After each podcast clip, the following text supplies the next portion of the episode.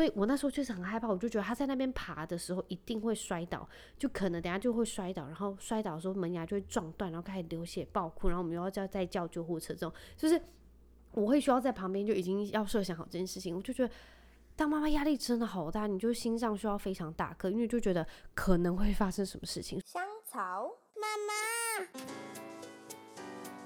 ，Hello，欢迎收听香草妇女日志，我是香草职业妇女克罗伊，你们可以叫我罗伊。这一周你们大家都过得好吗？我不知道你们待的地方天气是不是也跟高雄一样的好？它那个好的程度就是你感觉只要没有出门就会对不起这个天气，所以我们就还是两天都是在外面很野的过了。那这周发生什么事？这一周哦，就是闹得沸沸扬扬的那个以马美语事件，我不知道你们大家有没有跟上？就是，哎、我好像是在上礼拜一还是二看到人家的发文，然后好多人接着就是网美妈妈、网红妈妈，然后还有一大堆名人、医生，然后所有的记者、媒体都在转发这件事情。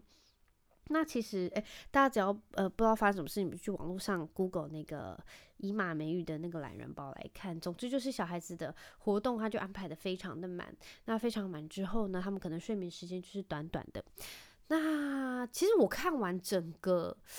就是事件，就是其实很多人众说纷纭，然后很多人的意见就是，反正呃只要家长 OK，小孩子也都没有什么问题，那我们外人感觉也没有办法多说什么这样子，好像连就是教育部也有介入关心，只是就是学校跟家里的反应就是。就是不会有那种很夸张、极端的，好像虐童啊什么之类，只是他们就要关心小朋友的身心状况是不是都正常这样子。那我我个人的想法啦，就是以我这个非常一介平民的职业妇女来说，我只是觉得，我真的那觉得那个妈妈太厉害了。就先不说，就小朋友只睡五六个小时这种，我真的是一个，我觉得我没有办法那么逼。自己就是先不说小孩，我觉得我没有办法跟着那个行程诶，因为你看哦，小朋友可能只睡五六个小时，但是。我觉得家长，你除了要陪着他们之外，我觉得家长可能睡得更少吧，因为你必须小孩上床睡觉，你可能还要再整理家里什么之类的。然后小朋友起床，你可能在他们起床之前，你也要先就是，有可能你跟着他们起床，不过你也是要就是你知道皮绷紧，然后他们起床你要跟着起床，所以是家长也必须要跟小孩睡那么少。我个人是没有办法这样做的，所以。我觉得，要是真的这整件事情是这样子的，我就觉得那个妈妈非常厉害，因为我个人是一个蛮懒惰的妈妈。我觉得光就是亨特他周末去参加那个他喜那个什么呃直排轮，我就觉得就是有时候你会觉得哦周末可能要安排什么，但是卡在这件事情上，我就会觉得你必须要排除万难。那我们就是很希望就是他自己也是喜欢。然后他也学的感觉是有成果，也不没有要什么成绩，但是我们很希望他不要那么容易就放弃一件事情，然后要让他知道你在一件事情有付出努力、有练习、有专注，那你就会得到什么结果。我觉得这是我们比较想要让他在。就是那也不是算什么学习才，就是一件运动上，对我们来说就是一件运动，然后让他可以晚上比较早 睡的一个小运动。那因为我们一个礼拜也才去，就是跟老师上课一次，然后可能周间周间还没有办法练习。我们跟礼拜日，然后去一个公园是有那种呃可以骑单车或者是去呃溜直排轮的那种道车道，我们就会让他去溜。不然其实我们也没有特别就是花心力在，就是要是他真的很喜欢，我们可能会这样说。不过。他就是一个平常心心态，就觉得哦自己会，然后也可以这样子溜，我们才让他去。所以目前他好像没什么特别喜欢的东西，就这样看来啦。然后我跟我先生有讲这件事情，那我们他好像没在新闻上看到，就是他看的那个英文的台湾新闻上没看到。不过我就跟他大概简单了描述一下这件事情，然后他就说，其实就是我不知道我们是在这个 podcast 讲过，他就说要是。他当时在呃美国上课，然后他知道，就因为他们那时候在美国没有那些资源，就什么上很多补习班的那种资源，他可能下课就可以去。但他说美国没有这种东西，就像我们去安亲的那种安亲班。他说要是真的有，他会非常 appreciate，但是他就没有，所以他数学非常的烂。然后我不知道诶、但是我觉得数学好不好这件事情是你逻辑好不好，因为我到最后我才发现，因为我记得我。国中有一段时间数学很烂，但之后就变得很好。然后老师还送我一个超级超级大的娃娃，跟我一样高哦。因为我很矮，在国中那时候。然后老师当时就因为他很爱假娃娃，就是去换了一只好大只娃娃让我带回去。我根本完全不知道怎么带去。然后我带回去，我妈还勃然大怒，因为她就说：“嘿嘿呀，大假凳来被冲傻。”然后好像是隔没多久就被我妈拿去丢，因为我有很严重的鼻子过敏。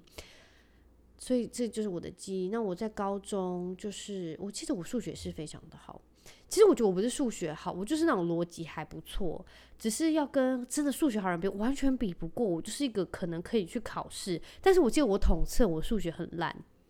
不过其他科目就是很好，大概就是这样。所以我觉得，呃，数学应该就训练逻辑的。所以我那时候就跟 Josh 说，要是亨特他之后真的在国小，他的数学真的很差的话，我们好像势必也是，要是真的差到真的连我们帮他。就是教他都不行，我们可能就需要找专业的帮助。但是我真的真的不希望他要去安亲班，或者是我不知道，我觉得有可能真的会需要去，因为我们都要上班，所以之后我们可能就还是需要调整。但是这段时间我目前是非常排斥想让他去安亲班的，因为我就觉得啊，我就觉得小朋友，我希望他下课那一段时间是可以直接去，就是去运动，不管什么运动，你要去。直排轮，还是你要去踢足球，或者是你要去就是骑脚踏车，什么都好。我只是希望你已经在学校坐了一整天，但是你下课有一段时间，你可以去动动你的身体，然后你可能回家再写功课什么之类的。这是我目前很想要的安排，但是我相信之后还是会有很大的变数并且我好像目前耳闻就是很多小朋友的课业压力都很大。我那一天听了一个朋友说就是你上小一之前好像就是老师们就会预计你已经会不碰么然后可能数数都会所以你要是有能力就是可能需要去读那个课文你需要会拼音那种东西。然后我听到时候我也是非常的害怕所以我可能等到亨特大班的时候我就必须要来奔朋友集训。我没有要他就是一定要课业优异什么之类他要优异他要是他的才能这样可以我也是觉得非常的感动。不过要是没有真的也没关系我只希望他可以跟得上别人。所谓的跟得上是我没有要他考前几名什么之类的我只希望他不要落后。因为我印象非常深刻我在小时候二年级的时候我的九九乘法表非常的烂烂到就是我有印象深刻，我是人家已经背到八啊九什么的，然后我还在很后面，然后我就非常非常害怕。总之，我那时候就转学，我从台中转学到澎湖的时候，那段时间让我印象非常深刻。所以我其实非常希望，就是亨特不要历经到就是跟不上别人，因为我觉得压力很大。因为你那时候要是真的很有挫折感，在那段时间你可能就会放弃啊什么之类的，所以。我很希望他不要这样，他就起码要看得懂，然后能够跟得上班上的课业，这样就好了。所以啊，我不知道，我真的觉得很多那种环境啊，就是真的，我觉得有小朋友一定适合的，但是要是真的不能适合，就会很辛苦。所以很多人才会去找那种实验学校，就是是体制外的学校。所以我真的觉得就是要看小孩啊。被这样讲一讲，我就觉得开始压力很大。不过，I don't know，我只希望他就健康就好了。你们知道，就是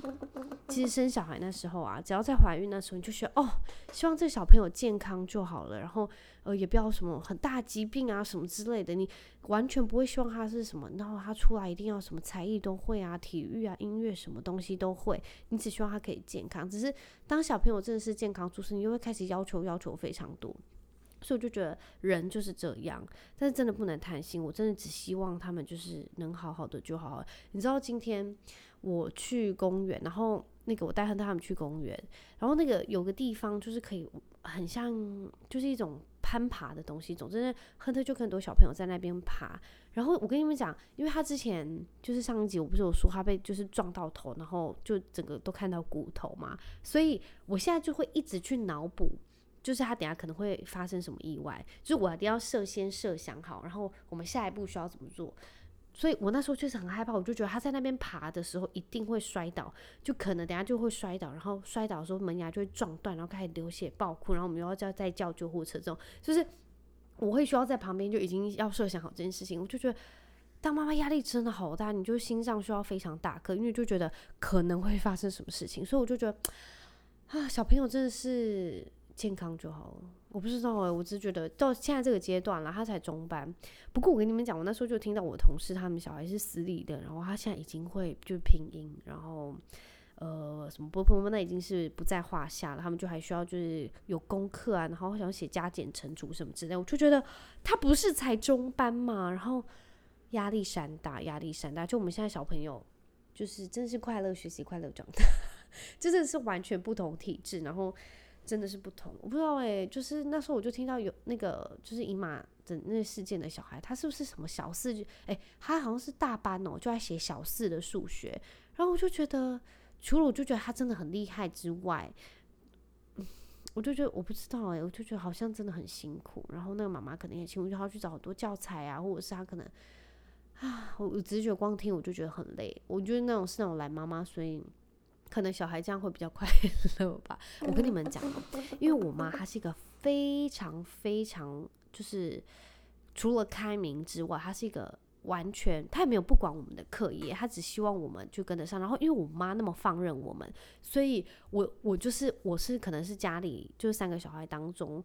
会比较鞭策自己的。其就那个小孩，因为我可能是，你有听过就是在家里老二的那个悲伤嘛？我就是那个老二，然后我就是会鞭策自己，然后我才想说，对耶，就有小时候就听我很多同学说，我跟你们讲，回去哦，然后我没有考多少分，我爸就我妈就会扁我，然后就好像也太可怜了吧？怎么会发生这种事情？然后我妈就是那种。我们只要考得很好，然后我拿回去，我妈就会很开心，然后就一直就是一直呃乐这样，然后我就很开心，所以我那时候就想要就是会让我妈妈开心，所以我就会去可能考这些成绩。那可能到现在就是。我就回想回去，我想说，就是可能因为我妈非常放任我，然后也不管。我觉得要是她那时候真的很鞭策很高，我可能也就是很想要就放口一弄啊这样吧。因为不是，其实常常很多听到那些故事，就是很多家长非常逼迫，非常逼迫，小朋友非常痛苦。然后很多家长是那种非常放任，非常放任。然后除了小朋友可能烂，就真的非常烂，但是不会烂的，就是还是会很努力向上的学习。我觉得这完全就是。要看小孩怎么样发展，然后你家长有没有抓对那个方向去引导他，然后帮助他这样子啊？我不知道哎、我只觉得生小孩就是你除了要就让他健健康康，希望他非常健康之外，就是你还要再去，就是他长大了之后，已经不是那种 terrible two，然后 horrible three，就是你可能他之后你要就像是现在你要可能担心他的课业啊，或者是他交友状况啊，他的社交啊。就是那种担心不完，然后青少年也会有青少年那种痛苦。我前阵子才看一个网红妈妈，她发文，她就说她小孩现在是青少年的年纪，然后她可能现在就她现在青少年那些状况，她就说她很很想要，就是回到十年前就打自己两巴掌，说现在小孩婴儿时期到底哪里难带？就是他十年过后才是真正难带，因为你那时候就已经要非常的斗志，然后你要很用心的去跟他交涉。不然就是很怕他会那么叛逆，然后反抗，然后可能会伤了你们的亲子关系。所以他说，真的是不同年纪就会有不同年纪的状况。啊、呃，我觉得我不知道那些就是生很多小孩的家长是要怎么样过诶，我觉得，因为你看哦，要是一个家庭小 baby，然后然后儿童，然后再也是青少年，什么状况都有，那个妈妈怎么可能有那种三头六臂？我真的是不懂。然后其实这一周。呃，我不知道为什么会有那么多的巧合。就是这一周我在就是跟其他人讲话聊天的时候，呃，其实我们的正常人的下意识动作就是你会看着那个人讲话。然后我不知道是不是有些人可能比较害羞，还是他没有办法盯着人家的眼睛讲话。然后他，我就在看他，就是看我后面，或者是看旁边。就是那种侧眼，大概二十五度、二十度左右的那个角度，然后我就想，诶，我旁边有什么吗？但是我就看了一下他在看什么，然后他又没有，然后我又在跟他讲话的时候，他又在看我之后一秒，然后他在看旁边，然后我就想说，这已经不是第一次，而且也不是只有这个人，我就觉得非常神奇，就是他们为什么没有办法盯着人家的双眼看？我就想说，这真的会不会是文明病？因为你真的是看手机太久，你没有办法可以跟真人就社交，所以我就觉得这真的可能是文明病。你跟就是所有的三 C 待太久的时候，你没有办法正常，或是你知道，或是你要如何去调整，是调节你要跟真的人去社交啊，或者是聊天，太就是交流。所以我就想说，我真的非常害怕，我以后的小孩子也会变成这样，就是你没有办法好好看着别人跟人家讲话。你知道我之前看到一个，就是呃。国外的一个很好笑的一个 reels，就是那个人他在说他在跟人家社交的时候，其中有一点就是 eye contact，他就是跟人家敬酒的时候，好像国外好像是真的有这样子的意思，就是你敬酒的时候，你要跟人家眼神对视，然后你要这样看着他，然后再跟他示意就是要敬酒，就代表你是真的非常尊重，然后你也是就是很有要很有礼貌这样子。然后就觉得，哦，这真的是一个 point。然后我就有时候我小朋友在跟我讲话的时候，他们可能没有看着我的双眼，我就说你看着我讲话，然后我就必须要把他们的眼球抓紧，然后让他看着我讲话，因为我觉得这是一个礼貌。然后我也很不希望他们真的之后等到他们已经有到了一个那个年纪，然后他们需要用三三 C 的时候，他们会太。太花太多时间或花太多心思在那个东西上，然后他们会失去就是跟人家交流的那种温度，然后不知道怎么样跟人家交流，然后我就觉得会真的很恐怖。所以我现在除了要非常果断的让他们不要任何的什么平板手机，因为他们本来就不会用平板或手机这种东西，然后呃，我也很希望他们可以知道如何跟人家社交跟沟通，就是要有。一定的礼仪跟就就要有礼貌，你要当个有礼貌的小孩啊！你跟人家讲说，有有时候我妈像刚说，哎、亨德你会讲贼不？你会讲贼干嘛嘛？然后亨德说我不要，然后就是就直接回我不要，然后我觉得勃然大怒，然后我就跟他说，你不要之后要说什么？然后就说谢谢，然后说对呀、啊，你要有礼貌啊，你不要没有关系，就是我不用了，谢谢这种就好了，你不要说我不要，是人家欠你的嘛。所以我真的希望我的小朋友是。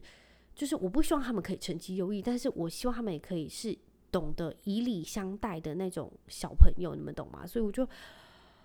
就是我在跟别人讲，而且我不知道，我不知道这一周这一两周怎么回事，就是我不止遇到这样子一个人，就其实还蛮多人，他们是我也不是那种一定要就是盯死盯着人家的灵魂，就是双眼的那种灵魂看的那种人，只是。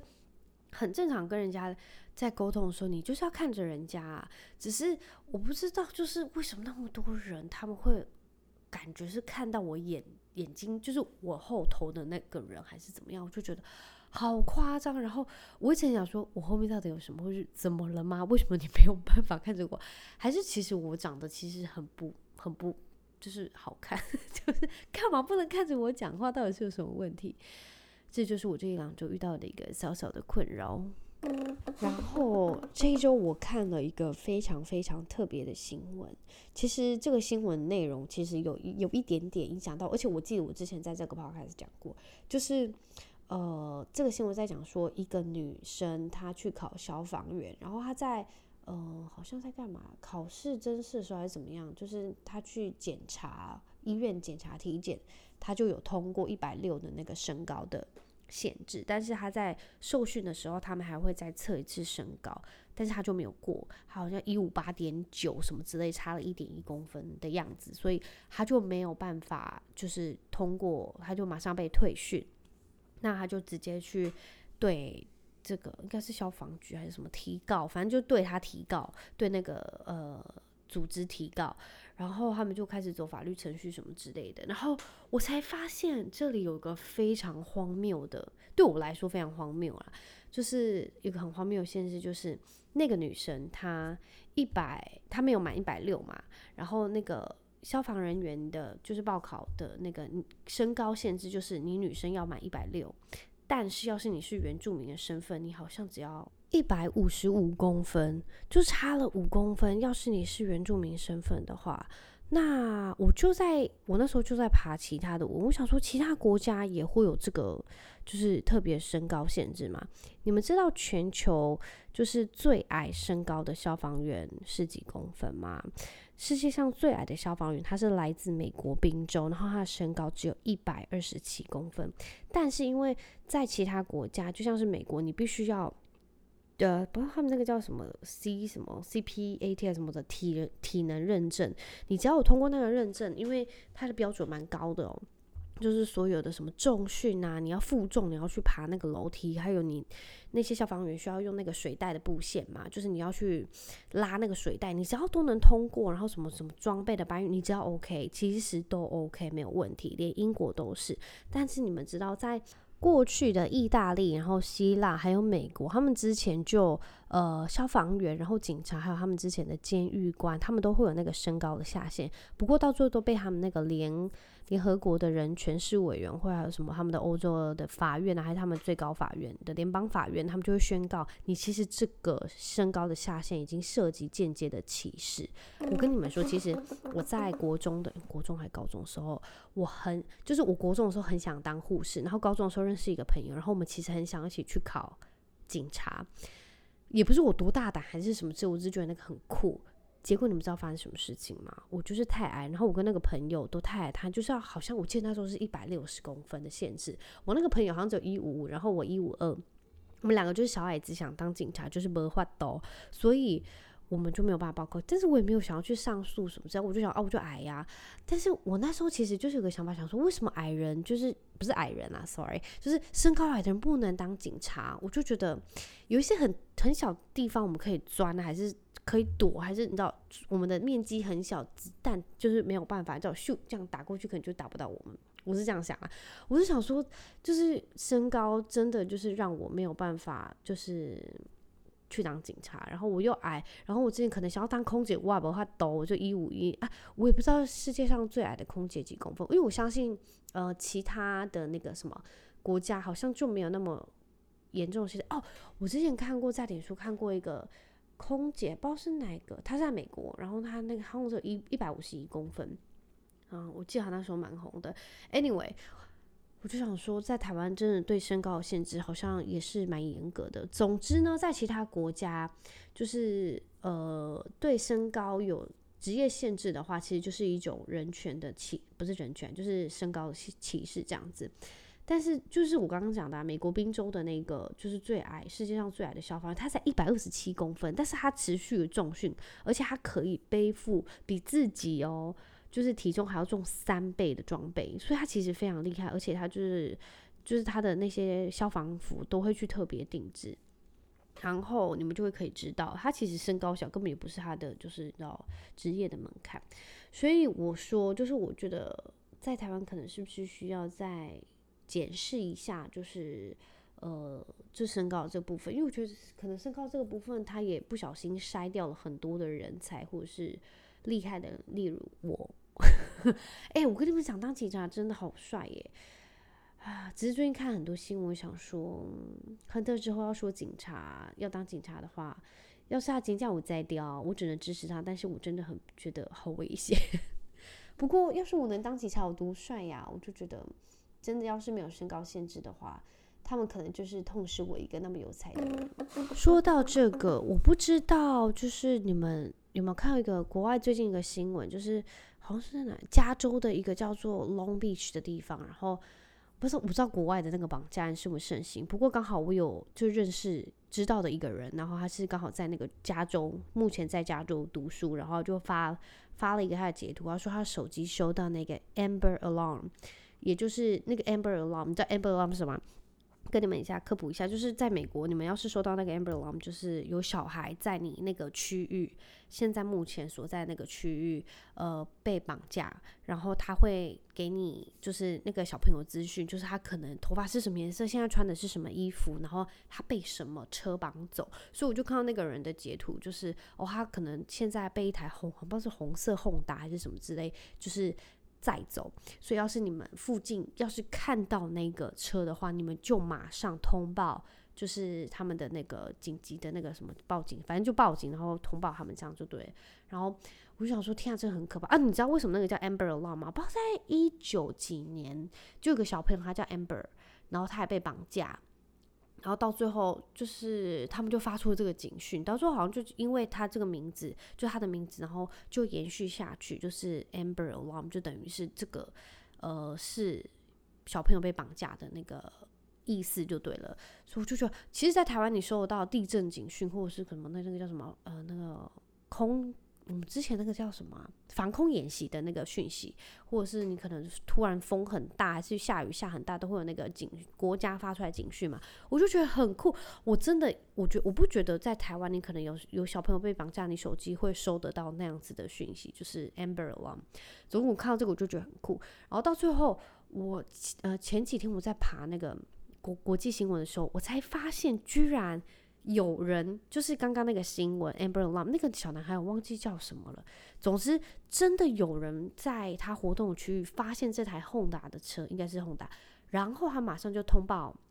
那个警察，然后他们就马上去把他小朋友救下来。我就觉得天呐，真的是非科技来自于人性就是这样，因为他的那个小那个小男孩到时候是被两个应该是大学。大学生发现，他就说他们当时候手机，不知道是他们刚下班还是怎么样，他们手机刚好就收收到那个讯息，然后就说：“哎、反正我们现在没干嘛。”然后他们就在附近绕绕，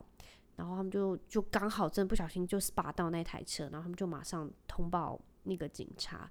然后就把那小朋友救出来。我就觉得